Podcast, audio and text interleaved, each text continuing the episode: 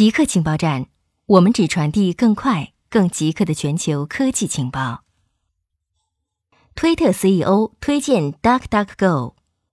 推特 CEO 杰克多西通过其账号透露，DuckDuckGo 是他的默认搜索引擎。谷歌是目前占据市场统治地位的搜索引擎，但随着隐私受到越来越多的关注，突出隐私的 DuckDuckGo 的使用量正在不断增长。官方数据显示。DuckDuckGo 过去几个月每月的日均流量增长在百分之二到百分之六左右，如九月的日均流量是四千五百五十万，十月是四千七百二十三万，即将结束的十一月为四千八百七十五万。苹果增加 AirPod Pro 产量，苹果正在提高向一家中国制造商发出的 AirPods Pro 无线耳机订单。消费者对无线耳机的需求正在激增，正是这种需求激增，促使苹果决定要求鲜为人知的中国制造商立讯精密将其中国工厂的耳机产量翻番，至每月两百万副。苹果还要求立讯精密和另一家中国公司歌尔股份扩大其在越南工厂的产量。这些工厂生产成本较低的 AirPods，这是世界上最畅销的无线耳机。中国天文学家发现最大恒星级黑洞。根据发表在《自然》期刊上的一项论文，中科院国家天文台的研究人员报告，利用郭守敬望远镜发现了一颗迄今为止质量最大的恒星级黑洞。这颗七十倍太阳质量的黑洞远超理论预言的质量上限，颠覆了人们对恒星级黑洞形成的认知，有望推动恒星演化和黑洞形成理论的革新。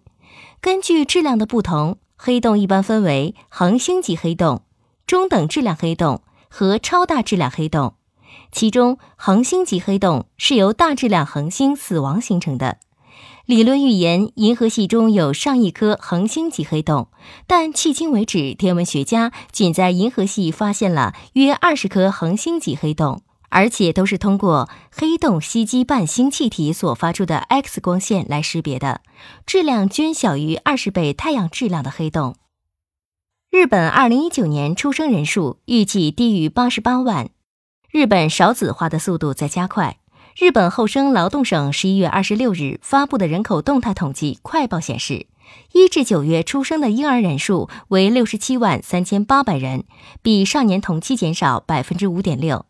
日本全年出生人口出现百分之五以上减少的，最近只有一九八九年。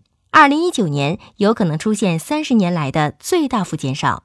日本政府将加快推进少子化对策的扩充，但给人口减少踩下刹车并非易事。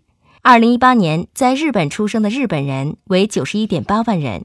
假设今后维持现在的减少速度。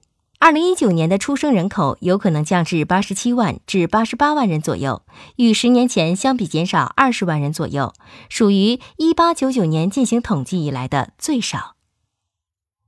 追踪一币的加密女王，一币 OneCoin 全球吸金四十亿欧元，然后美女庄主连同这笔巨款失踪了。雅茹伊格纳托娃从世人眼中消失前，自称加密女王。她发明的伊币用不了两年就能取代比特币称霸币圈，届时任何人都能在任何地方用它付款。当然，大家都知道机会之窗不等人，想发财得趁早。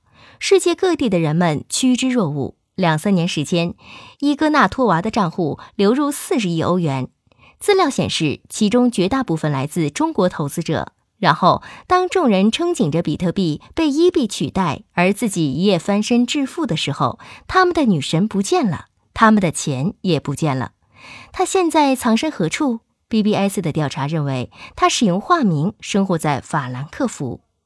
固定时间，固定地点，我们下次再见。